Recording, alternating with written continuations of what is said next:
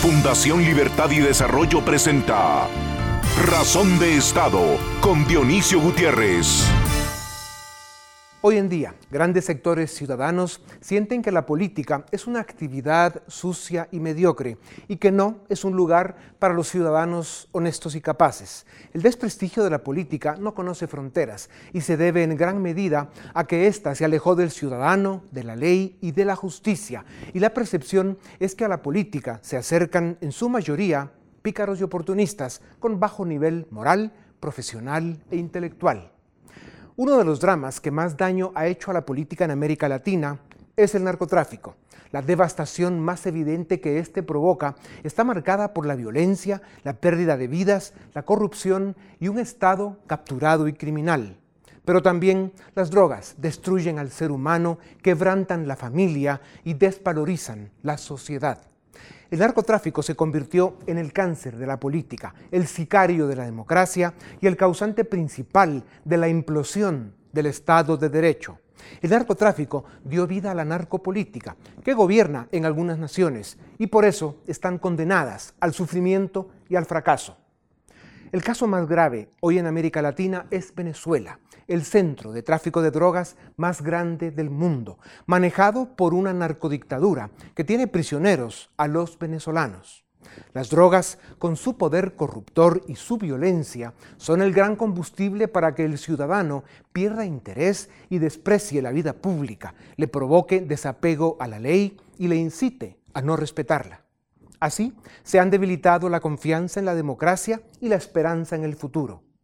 El camino a la salvación pasa por la revaluación de la política y por poderes del Estado que respondan a las necesidades de nuestro tiempo. Y pasa también por el rescate del respeto a la ley y por la reivindicación de la democracia.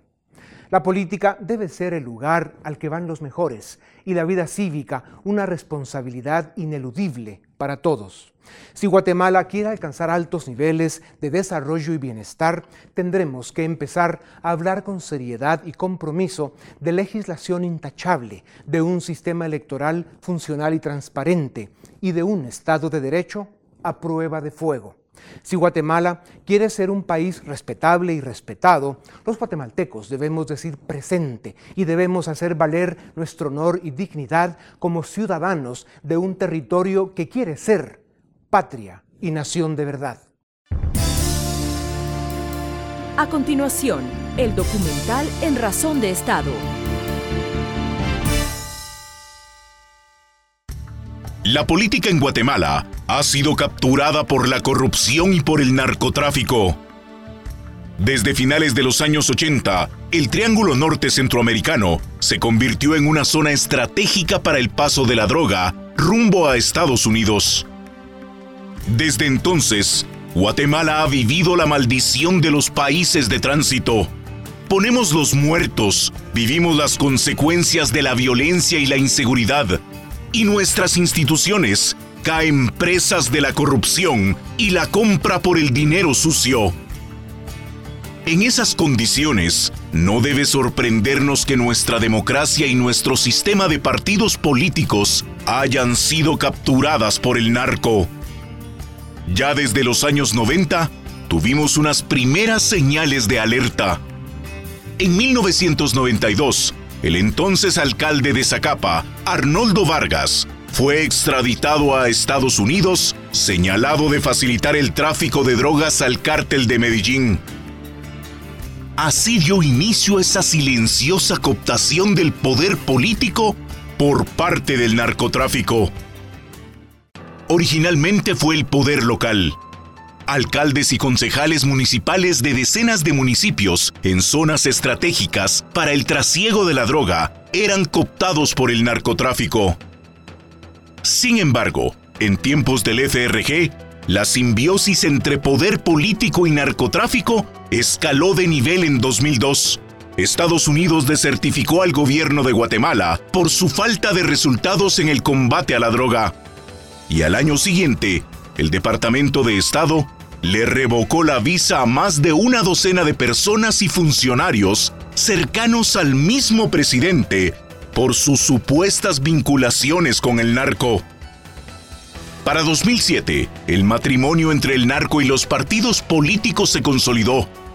Una investigación de Inside Crime reveló que grupos del narco, como los Zetas, y capos locales como Toniel Turcios y Obdulio Solórzano, habrían aportado más de 11 millones de dólares a la campaña de la UNE. Pero fue en el gobierno del Partido Patriota en que los vínculos de los cárteles y la política se destaparon con toda claridad. La misma vicepresidenta Roxana Valdetti y el ministro de Gobernación, sí, el mismo funcionario encargado de combatir al narcotráfico, aguardan sus propios procesos de extradición rumbo a Estados Unidos, luego de habérseles señalado de facilitar a la Reina del Sur sus operaciones en Guatemala. Durante 30 años, el poder local, los partidos políticos, las roscas centrales de algunos gobiernos e incluso hasta ministros de gobernación y vicepresidentes han estado vinculados al narcotráfico. Esa simbiosis entre poder y criminalidad hace que Guatemala esté al borde de ser considerada un narcoestado a nivel internacional. Y mientras tanto, las élites del país, los partidos políticos y la misma sociedad civil descansan con los brazos cruzados, como si aquí no pasara nada. Continuación, una entrevista exclusiva en Razón de Estado. Bienvenidos, esto es Razón de Estado y tenemos el gran gusto de presentarles al presidente Andrés Pastrana. Él fue presidente de Colombia de 1998 al año 2002. Presidente Pastrana, bienvenido a Guatemala, bienvenido a Razón de Estado. Yo quiero empezar eh, comentando varias cosas. Usted es abogado con estudios en Derecho Internacional en la Universidad de Harvard. Eh, dirigente estudiantil, o sea, en la política desde muy joven. Eh, fue periodista con premios del Rey de España 85 y 87. También ganó los premios Simón Bolívar y Círculo de Periodistas de Bogotá. Fue presidente del Consejo de la Ciudad de Bogotá y luego fue su alcalde en 1988, un, alcalde, queridísimo. Antes eh, de esto fue secuestrado por Pablo Escobar Gaviria, el conocido narcotraficante. fue senador de la República, fue presidente de Colombia, como ya lo dijimos. Fue usted el, artífice, el diseñador del colosal Plan Colombia, que tiene un gran significado para el mundo. Varios años después de su presidencia fue embajador de Colombia en Estados Unidos. Em, debo decir que eh, cuando usted recibió el gobierno en Colombia, fue después del presidente Samper, seriamente señalado de haber sido un narcopresidente con serios problemas de corrupción y descuido en toda la política macroeconómica de Colombia. Usted encontró el país con más del 24% de inflación, con la tasa interbancaria arriba del 60%, con un déficit fiscal importante, toda la parte del sistema financiero, bancario, las cooperativas destrozadas. Quebradas. Eh, y quebradas incluso. Y usted asume la presidencia, empieza ese proceso de rescate encima con algunos problemas geopolíticos internacionales y con una catástrofe natural. Cuéntenos un poco. Sí, a ver, dos temas ahí. Primero en la, en la introducción, yo soy abogado desde la Universidad del Rosario en Bogotá, estuve en un fellow, en una, en, una invitación que me hizo la universidad después de salir de la alcaldía, pero soy de la Universidad del Rosario con especialización en Derecho Público. Em, a ver, yo pierdo las elecciones en el año 1994, pierdo entre comillas, porque el narcotráfico compra la presidencia de Colombia, en cabeza de Ernesto Samper Pizano, en ese momento, Dionisio, y una vez más, gracias por la invitación aquí a Razón de Estado, pierdo, eh, entre comillas, esas elecciones porque el cartel de Cali en un, en un cassette, hoy en día toca explicarle a los jóvenes que es un cassette, que era un, medio en el cual se grababan, hay unas grabaciones en que los cartel, el cartel de Cali le entrega a Ernesto Samper, en esa época se decía que 5 millones de dólares, que terminaron siendo 15. Entonces, ¿qué pasa? Cuando yo llego a la presidencia, hago esta denuncia, eh, eh, después de cuatro años sale toda la verdad y queda absolutamente comprobado. Reitero que Samper no solamente tuvo 5, sino 15 millones de dólares y llega a la presidencia. ¿Cuál es la posición que llego yo? Imagínese usted, al presidente Samper le quitan la visa de Estados Unidos y desertifican a Colombia.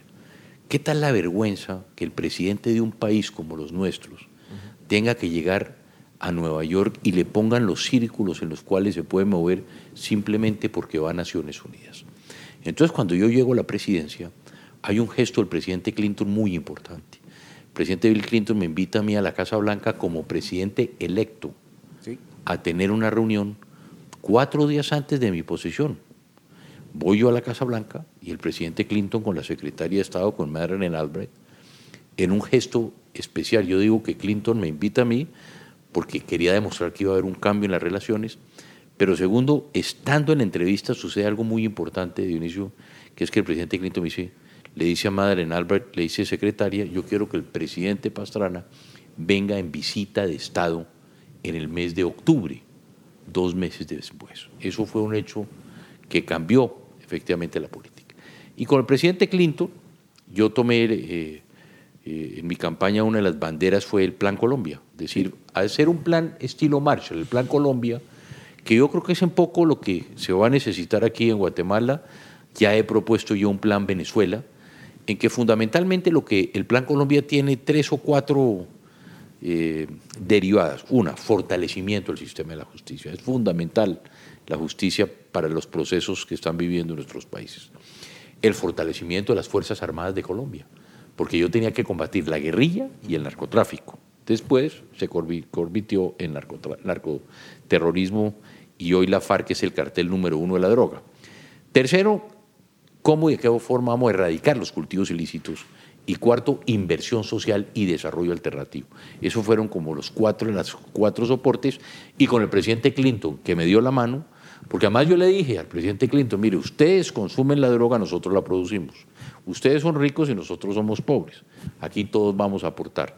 Invitamos a Europa, a los Estados Unidos, y se hizo un plan superior a los 10 billones de dólares, que tristemente el presidente Santos acabó en su gobierno porque teníamos que continuar, como podemos hablar de eso si quiere más adelante, en esa lucha contra el narcotráfico, que no nos afecta no solamente a Colombia, sino aquí a Guatemala, Centroamérica, los Estados Unidos, Europa y el mundo. Presidente, en eh, todos esos recursos que se generan a través de ese logro extraordinario que usted logra con un liderazgo importante, convenciendo al presidente Clinton y que era además de beneficio para todos, Em, esos recursos se usaron en buena medida, como usted decía, para fortalecer las instituciones de justicia, pero en general para fortalecer las instituciones del Estado. Y usted llega con un equipo de gente al gobierno en Colombia que le ayudan, porque lo sabe escoger, gente preparada, que en Colombia, digamos, tiene esta característica que se encuentra gente lista para gobernar y usted se tomó el tiempo en preparar a su equipo, sobre todo después de haber perdido la primera, en el primer intento a causa de, del narcopresidente. Em, ¿Cómo le fue en ese proceso? ¿Cuáles fueron las medidas? A ver, yo digo que eh, en una cosa muy interesante ahí, em, Dionisio, y es que em, yo creo que uno de los aspectos más importantes y que más se reconoce en mi gobierno es que mi consejo de ministros, mis ministros era el Dream Team de Colombia. Era el equipo que todo el mundo hubiera aspirado. ¿En qué le quiero significar? Que si íbamos a hablar del tema económico, Dionisio, Fácilmente en mi gabinete podía haber cuatro ministros de Hacienda, no uno. Tenía cuatro que cualquiera de ellos que hubiera podido escoger era ministro. Segundo, en el tema de justicia, tenía cuatro ministros de justicia, o tres ministros de justicia si quisiera, o igual un director de planeación. Es decir, era un gabinete de verdad. Eh, pero aquí también tenemos que hacer algo, que era político, pero también técnico. Es un poco lo que yo digo, porque a veces estamos como menospreciando que los partidos también tenemos gente buena, gente honesta, gente limpia, gente sana y gente que le quiere prestar un servicio al país. En segunda instancia, yo creo que en todos estos temas, y creo que en buena parte aquí está faltando en, Guatemala, nosotros tenemos que tener políticas de Estado que sobrepasen a los gobiernos. Y fíjese, ustedes aquí, por ejemplo, en el tema de la lucha contra el narcotráfico. Ese no es un problema de un partido, ese es un problema del país. Y del país cuando hablamos es de la sociedad, porque el narcotráfico termina permeando las sociedades. Se dice que Guatemala es un país de tránsito, pero la gente termina consumiendo y vendiéndose la droga aquí porque muchas veces se le pagan especie. Entonces la madre, el padre tienen la preocupación de que su hijo no vaya a caer en la droga. Segundo, permean el sector privado.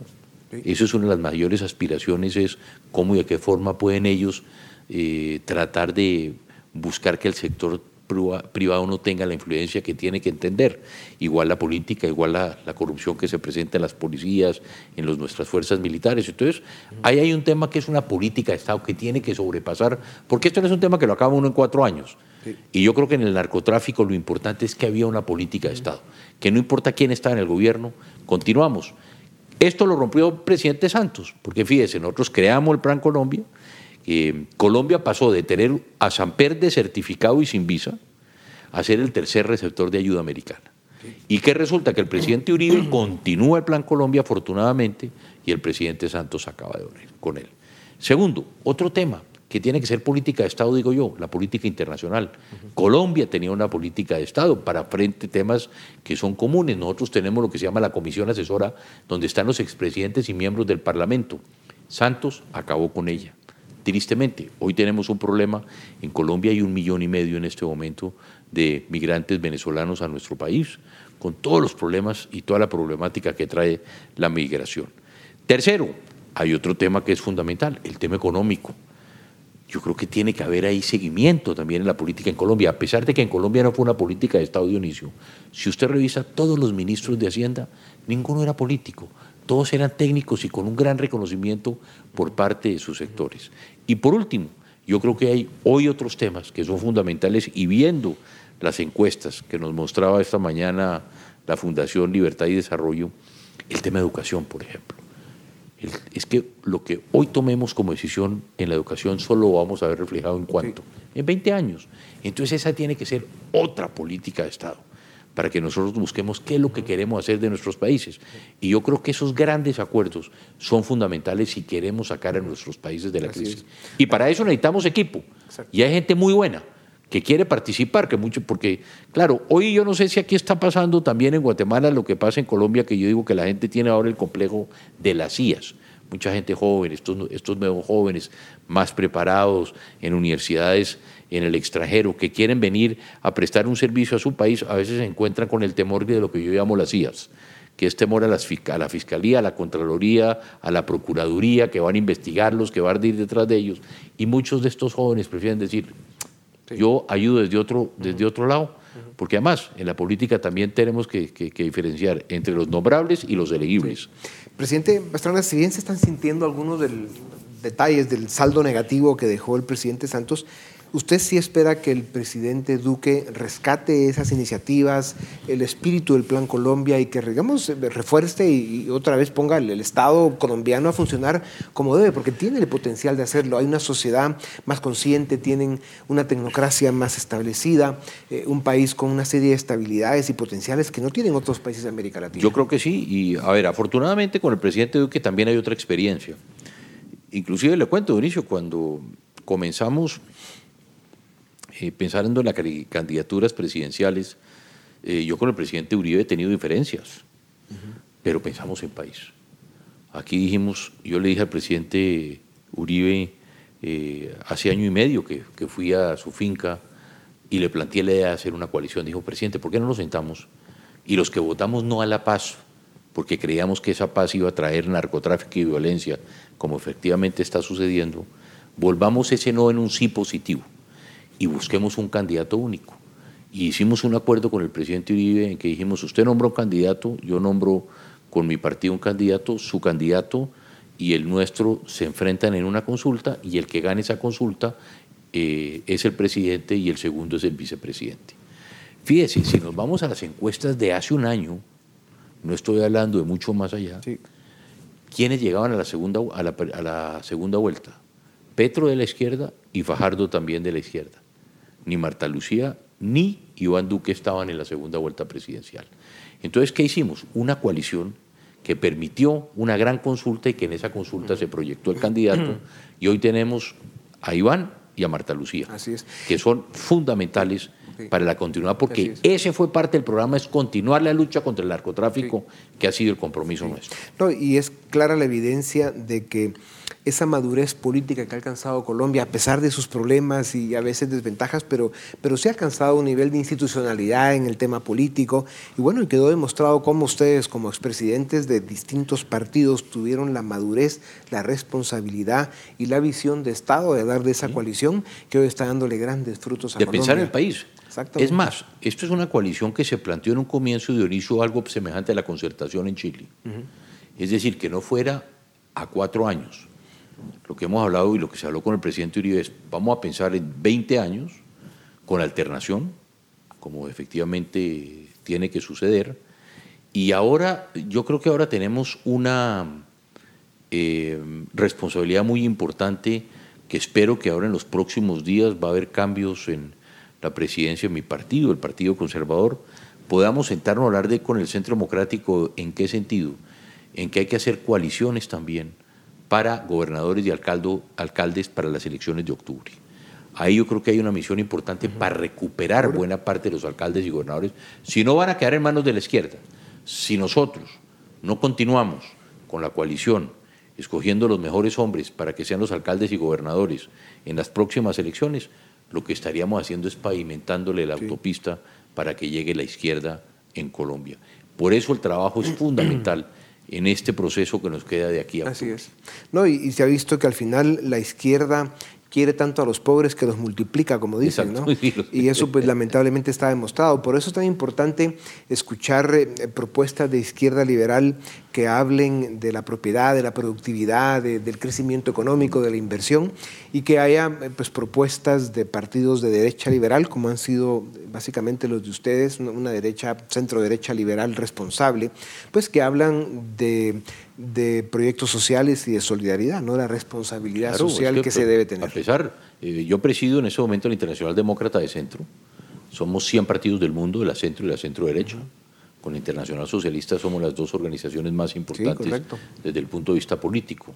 Y buena parte es la economía social de mercado. Yo creo que aquí, porque eh, a veces en estos países hablar del tema social, mi padre inclusive eh, le quiso cambiar el nombre al Partido Conservador Colombiano, que tiene más de, bueno, fue en 1849, más de 160 años de historia, eh, y mi padre propuso ponerle al partido el Partido Social Conservador. porque los conservadores en buena parte en Colombia es los que hemos llevado las grandes reformas. Si usted mira eh, la caja agraria que fue la que se dedicó a financiar el campo colombiano, el campesino colombiano, conservadora. Lo que fue todo el tema educativo más importante, las becas para los jóvenes del extranjero, ideas conservadoras.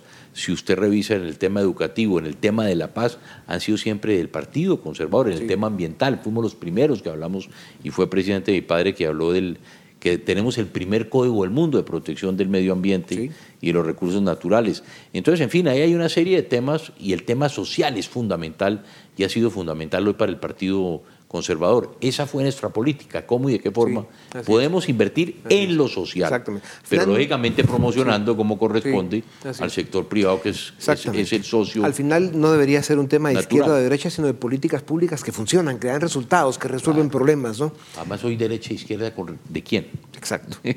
Todo es relativo. Hoy es, exacto. Presidente Pastrana, eh, Venezuela es, un fenómeno brutal que, que sigue dando mucho de qué hablar. Eh, usted habló del Plan Colombia como una especie de plan Marshall y también mencionó que para Venezuela probablemente habrá que hacer algo. ¿Usted ve condiciones en el mundo, Europa, Estados Unidos, Canadá, incluso parte de América Latina, que podamos todos ser parte de un plan Marshall para Venezuela? Sí, yo creo que tiene, yo ya lo he, yo he propuesto, el plan Venezuela, eh, porque hay que comenzar a trabajar en él. Ya. Y, esto es buscando primero... Eh, ¿Por qué fue exitoso el Plan Colombia? Cuando yo me reúno con el presidente Clinton, él solo me da un consejo y me dice, Andrés, le voy a dar un consejo, el Plan Colombia tiene que ser bipartidista, demócratas y republicanos. Y le dije, listo. Y él me dijo, y va a ser muy fácil. Me dijo Clinton, yo manejo los demócratas y usted maneja los republicanos. Le dije, gracias, presidente, por la labor que me puso. Pero eso es lo que ha sido fundamental en el Plan Colombia. Y eso lo tenemos que encontrar en Venezuela. Porque a veces yo creo que, y además se lo digo a los amigos de la oposición, eh, el tema de Venezuela tiene que estar tan comprometido los republicanos como los demócratas. Y yo creo que eso es muy importante. Pues no muchos presidentes de América Latina pasarán a la historia dejando un legado como el que usted dejó para Colombia, presidente Pastrana. Em, eh, da gusto, como lo hemos dicho con otros presidentes que estamos entrevistando en esa tribuna, de verlos eh, ir por el mundo como estadistas eh, respetados por tanques de pensamiento, universidades y gobiernos del primer mundo de Occidente.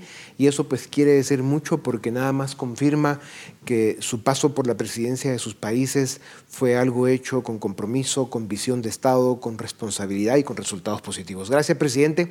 Hasta siempre. Muchas gracias. Otra vez de nuevo. Y nos seguimos viendo. Estar pronto. Con ustedes seguimos en un momento para seguir en Razón de Estado. A continuación, el debate en Razón de Estado. Bienvenidos al debate en Razón de Estado. En esta ocasión hablaremos de narcotráfico y política y ya están en el set nuestros invitados. Empiezo con Philip Chicola, quien es director del área política de la Fundación Libertad y Desarrollo, Claudia Méndez, periodista y titular en el programa de radio y televisión con criterio, y Evelyn Espinosa, quien es investigadora de Diálogos GT. A los tres, bienvenidos y muchas gracias por acompañarnos en Razón de Estado. Muchas gracias, por la invitación. Empezamos por lo conceptual. Quizás empezaría contigo, Philip, para que enmarquemos un poco el problema del narcotráfico y política. Cuando hablamos de corrupción, a veces nos imaginamos que el soborno es como la, única manifestación de la corrupción, pero cuando vemos fenómenos como el narcotráfico, ya vemos que esa corrupción tan simple como un soborno se transforma en algo mucho más complejo que llamamos a veces captura de las instituciones. ¿Cómo funciona esa, esa noción de captura de la que tanto se habla? Es que el concepto de captura del Estado, de captura de las instituciones, parte de la premisa que existen intereses ilícitos, intereses criminales, que logran tomar control de las instituciones del Estado para favorecer esos intereses ilícitos y criminales. Eh, eso puede darse, digamos, que lo hemos discutido en varios espacios anteriormente, eh, a través de actores que toman control, por ejemplo, de las unidades ejecutorias, de ejecución de varios ministerios para favorecer, por ejemplo, otorgación de contratos, concesiones, eh, grandes negocios a cambio de sobornos, de financiamiento ilícito de campaña o el otro lado de esa misma moneda tiene que ver con el crimen organizado y la búsqueda de impunidad. Los actores de crimen organizado entran en una dinámica similar, financiar campañas de forma ilícita, pagar sobornos, pero en lugar de pedirle al Estado negocios, contratos, concesiones, lo que le piden al Estado es que voltee a ver a otro lado. O sea, que cuando yo llevo a cabo mis acciones ilícitas, el Estado no me persiga, que no, que no haya presencia física de las fuerzas de seguridad, que los jueces o los operadores de justicia no hagan su trabajo y vayan detrás de mí. Y lo que termina ocurriendo es que se genera una simbiosis, porque esa misma dinámica de captura que sirve para los intereses de enriquecimiento vía corrupción, sirve para los intereses de crimen organizado. ¿Y qué ocurre? Cuando esa captura de las instituciones para fines de corrupción o de crimen organizado trasciende un escalafón más, se institucionaliza y empezamos a ver que las decisiones políticas, la política pública, la legislación, las decisiones a nivel de consejos municipales favorecen esos dos grandes intereses ilícitos, ya no solo es un fenómeno de captura, es cooptación del Estado. Y entonces aquí lo que vemos, lo que se ha discutido mucho es la parte de la corrupción. ¿Cómo esto opera o cómo esas mismas dinámicas operan para el narcotráfico y el crimen organizado? Creo que es algo que todavía requiere más análisis y profundización. Claudia, vamos contigo. Tú colaboraste en aquel texto famoso de Garay Salamanca y, Salcedo Albarán, un texto interesante, recomendable también para los que nos ven.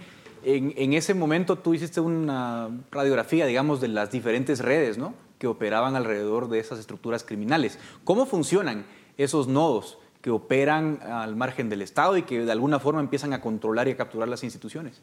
Exactamente, el, fenómeno que describe Philippe Chicola es lo que nosotros observamos a través de diferentes redes criminales en donde confluyen diferentes grupos. En las redes que nosotros estudiamos, tanto en Colombia como en México y como en Guatemala, nos damos cuenta que los intereses militares, los intereses económicos, los intereses del crimen organizado, le hace narcotráfico, le hace contrabando, confluyen en este mismo método. Para mí lo más interesante es analizar cuál es la evolución que ha tenido y para esto sirve mucho estudiar lo que pasó con la familia michoacana en, México. Al principio es el criminal que dice voy a sobornar al policía para desviarlo de su función original.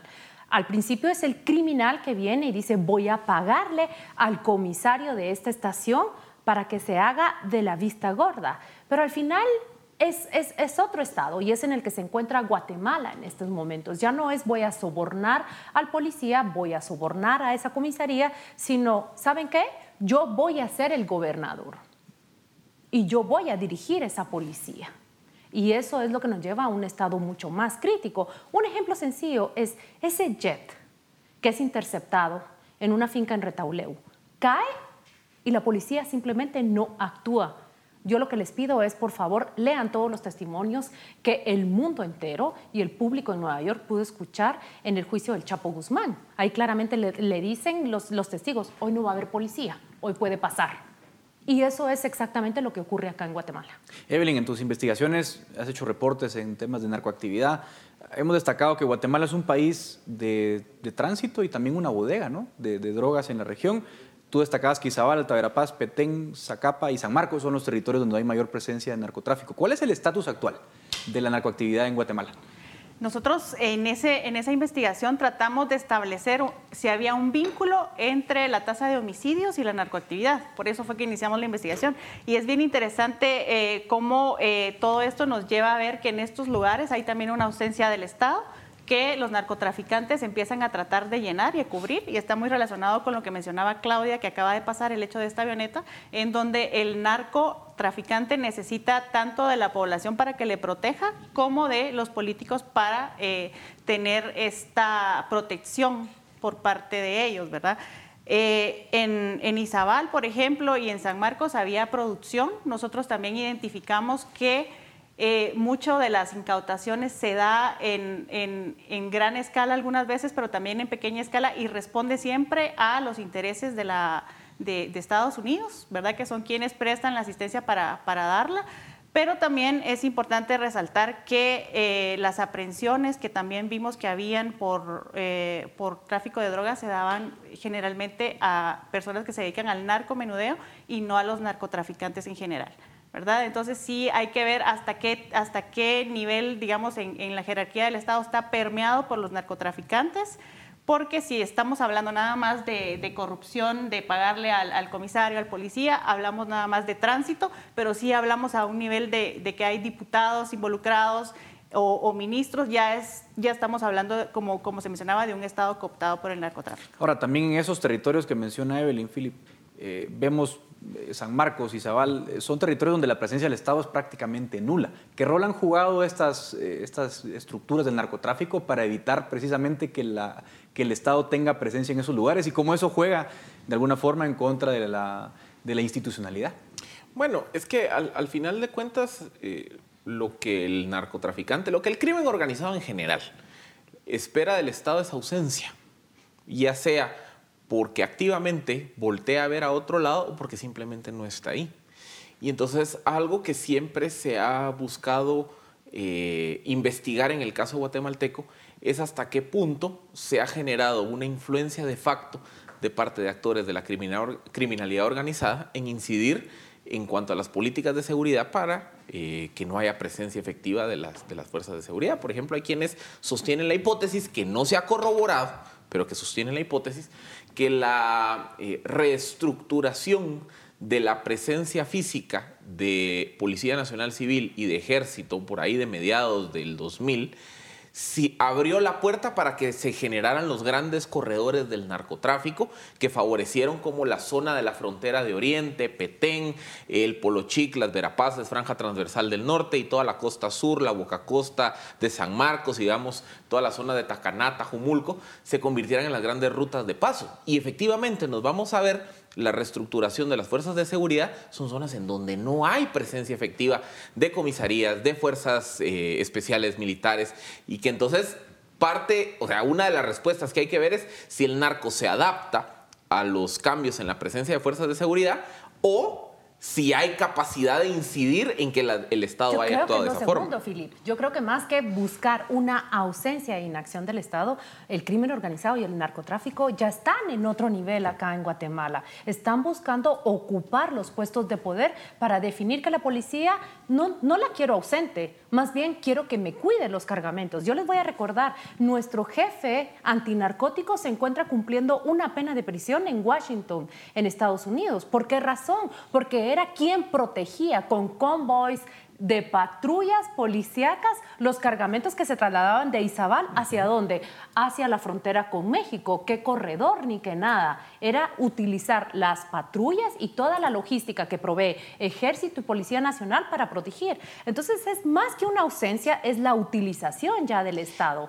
Otro aspecto a resaltar es que eh, donde hay presencia de narcotraficantes, generalmente hay una tasa de homicidios que es baja. Y esto es porque los narcotraficantes no quieren llamar la atención y mantienen más o menos la zona en una, en una tranquilidad constante para, para que las autoridades no se hagan presentes. Entonces es una ausencia del Estado también buscada. ¿verdad? Abonando a la tesis de Claudia. El exministro de Gobernación, Mauricio López Bonilla, aguarda precisamente un proceso de extradición a Estados Unidos por supuestamente haber favorecido operaciones de tráfico de drogas desde su cargo como ministro de Seguridad o máximo responsable de la seguridad. Pero eso voy yo en la, en la pregunta, digamos, para uh, ahondar esta mm, discusión que tienen ustedes. O sea, ¿hasta qué punto, qué tan alto ha escalado la influencia del narcotráfico? Ya que estamos en un ámbito electoral, eh, ¿qué tan lejos ha llegado el narcotráfico? Más bien, ¿qué tan alto en la escala jerárquica del Estado están? Bueno, desde la academia lo que se dice es que la narcoactividad no puede existir sin la política, porque el narcotraficante necesita del legislador para que promulgue leyes, sobre todo que no se metan en el tema de enriquecimiento ilícito, en el tema de lavado de dinero, ¿verdad? Y también para que desde, desde el Ministerio, por ejemplo, de, de, Gobernación se le diga en dónde va a haber presencia del Estado, en dónde va a haber incautaciones, cuáles son los territorios que van a ser intervenidos. Bueno, yo no voy a ser prudente en este sentido. ¿A qué escala ha llegado? Tenemos coroneles que son procesados y acusados de participar en la provisión de armas para las maras. Tenemos coroneles y generales que son procesados, acusados de narcotráfico.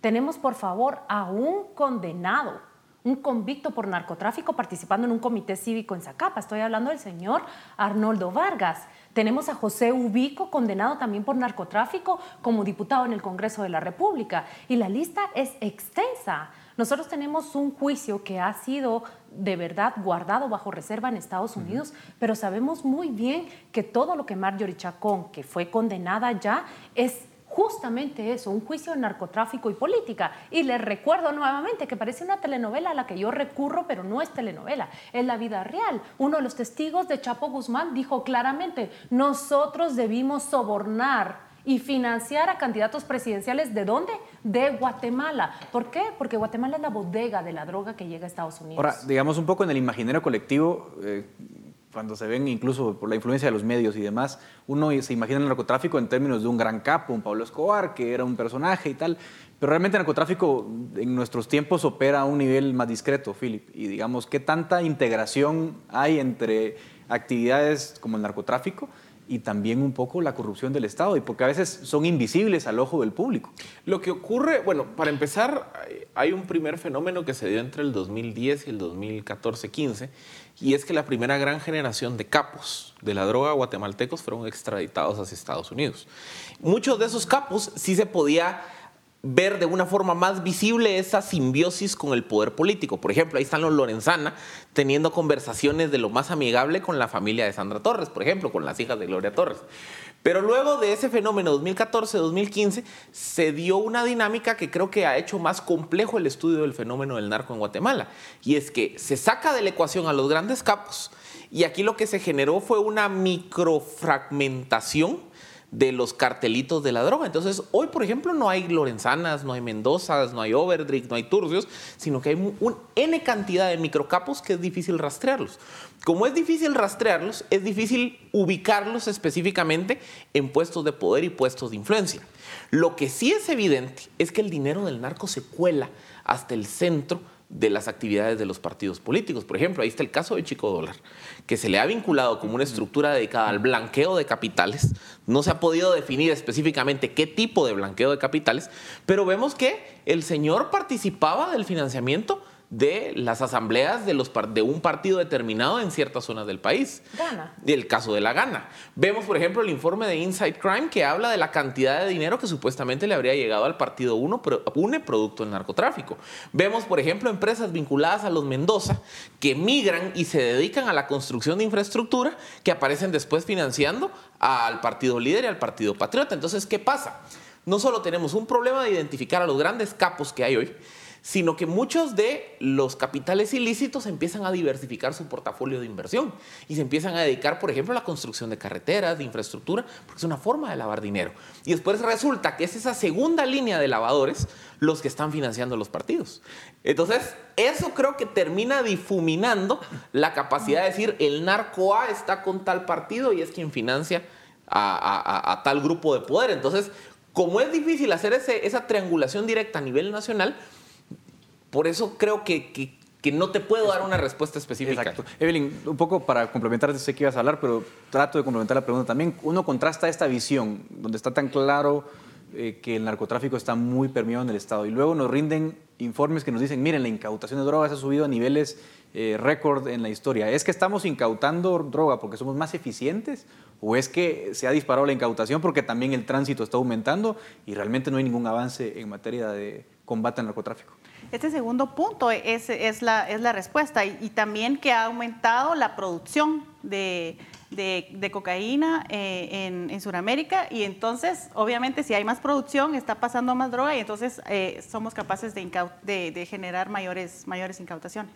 O sea, no, realmente no estamos viendo un avance estructural en el combate al narcotráfico, sino simplemente Exacto, más de lo mismo. Y eso ya lo había, ya lo había previsto el, el, Departamento de Estado, que las incautaciones iban a crecer producto de que la oferta eh, iba a aumentar. Ahora, cuando vemos, Claudia, el, panorama actual y, vemos que tenemos una elección general, presidencial, de alcaldes, eh, diputados, que tenemos una elección a Corte Suprema de Justicia que arrancará pronto y de cortes de apelaciones, ¿Cuál va a ser el rol de, ese, de esa influencia del narcotráfico y del crimen organizado, tanto en la elección general como en la de Cortes? Creo que no, creo que lejos de involucionar, evoluciona. Creo que si estábamos hablando, y hago el énfasis de que si antes era pagarle a un juez, intimidar a un juez, comprar un magistrado, hoy no. Hoy están colocando esos puestos. Hoy están promoviendo su influencia a través de esas redes que han colocado en el Congreso y en otras instituciones para que el magistrado ya no sea el que va a tener una cuota para determinado fallo o resolución, sino más bien sea un magistrado o un juez adepto a su causa. Eso es lo que está ocurriendo ahora. ¿Tu visión, Philip, de la influencia que tendrá el narcotráfico, crimen organizado en estas elecciones? Yo creo que van a, por ejemplo, a nivel de elecciones presidenciales, diputaciones, alcaldías, el dinero del narco va a estar ahí presente, porque es difícil rastrearlo, es difícil identificar precisamente su origen. Y aparte también mucha, mucho de ese dinero se cuela a nivel de campañas locales, que es donde el Tribunal Supremo Electoral, digamos, tiene menos capacidad efectiva de fiscalización. Y a nivel de, de Poder Judicial, como les digo, lo que pasa es que esa segunda, tercera línea de blanqueo de capitales es la que muchas veces aparece más vinculada al financiamiento de ese tipo de campañas, pero que se va a colar intereses de grupos criminales en los dos grupos de elecciones, eso es un hecho. Seguramente un panorama poco alentador. Lo malo es que nos quedamos sin tiempo, pero quiero agradecerles a los tres por habernos acompañado en este debate de Razón de Estado. Hasta acá llega el debate y es momento de pasar al segmento de análisis en Razón de Estado. A continuación, el análisis de Razón de Estado. El narcotráfico es una amenaza para la democracia y sus instituciones en los países que sufren este flagelo. Colombia fue el caso más crítico de América Latina en los noventas por el auge del cartel de Medellín con Pablo Escobar y luego con el ascenso del cartel de Cali. Para entonces se calculaba que el narcotráfico representaba entre el 3 y el 5% del Producto Nacional Bruto de Colombia. En esos tiempos se hizo público que el entonces presidente Ernesto Samper recibió dinero del narcotráfico al extremo que se le llegó a conocer como el narcopresidente. En esa misma época, en México, el cartel del Golfo gastaba 500 millones de dólares al año en sobornos. Colombia fue ejemplo en la lucha contra el narcotráfico durante los gobiernos de Andrés Pastrana y Álvaro Uribe, pero la herencia del gobierno de Santos deja un saldo muy negativo. Santos recibió la presidencia de Uribe en 2010 con 60.000 hectáreas sembradas de coca. En 2017, esa cifra oficial subió a 170.000 hectáreas y otros estiman que la cifra pudo llegar a 209.000 y sigue subiendo. En Bolivia también hay aumento en la siembra de coca. Se calcula que en 2016 los cultivos incrementaron un 14% respecto de 2015 y aunque aún no hay cifras oficiales para 2017, se estima que la siembra sigue creciendo. México lleva décadas de ser víctima del narcotráfico y la narcopolítica. Se calcula que cada año entran entre 30 mil y 40 mil millones de dólares por narco, cifra que casi duplica los 20 mil millones que ingresan en concepto de remesas. Las estimaciones del impacto del dinero de narcotráfico a la política mexicana son escandalosas. Para el año 2010 se afirmaba que el 72% de municipios estaban infiltrados con dinero criminal.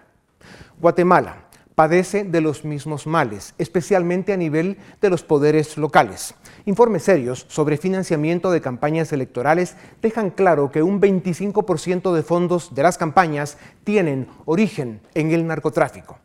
El tráfico de drogas y la narcopolítica afectan a nuestra región con violencia, corrupción y la captura criminal del Estado.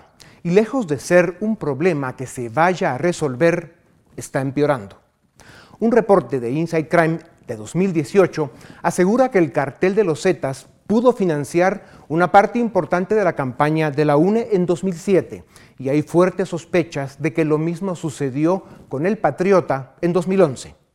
Guatemala tiene hoy férreos controles al financiamiento electoral privado con fondos de origen lícito, pero una gran duda es si los órganos de control serán capaces de evitar que el dinero de narcotráfico inunde esta campaña electoral. Y si sucede, la otra gran duda es si los responsables enfrentarán la justicia.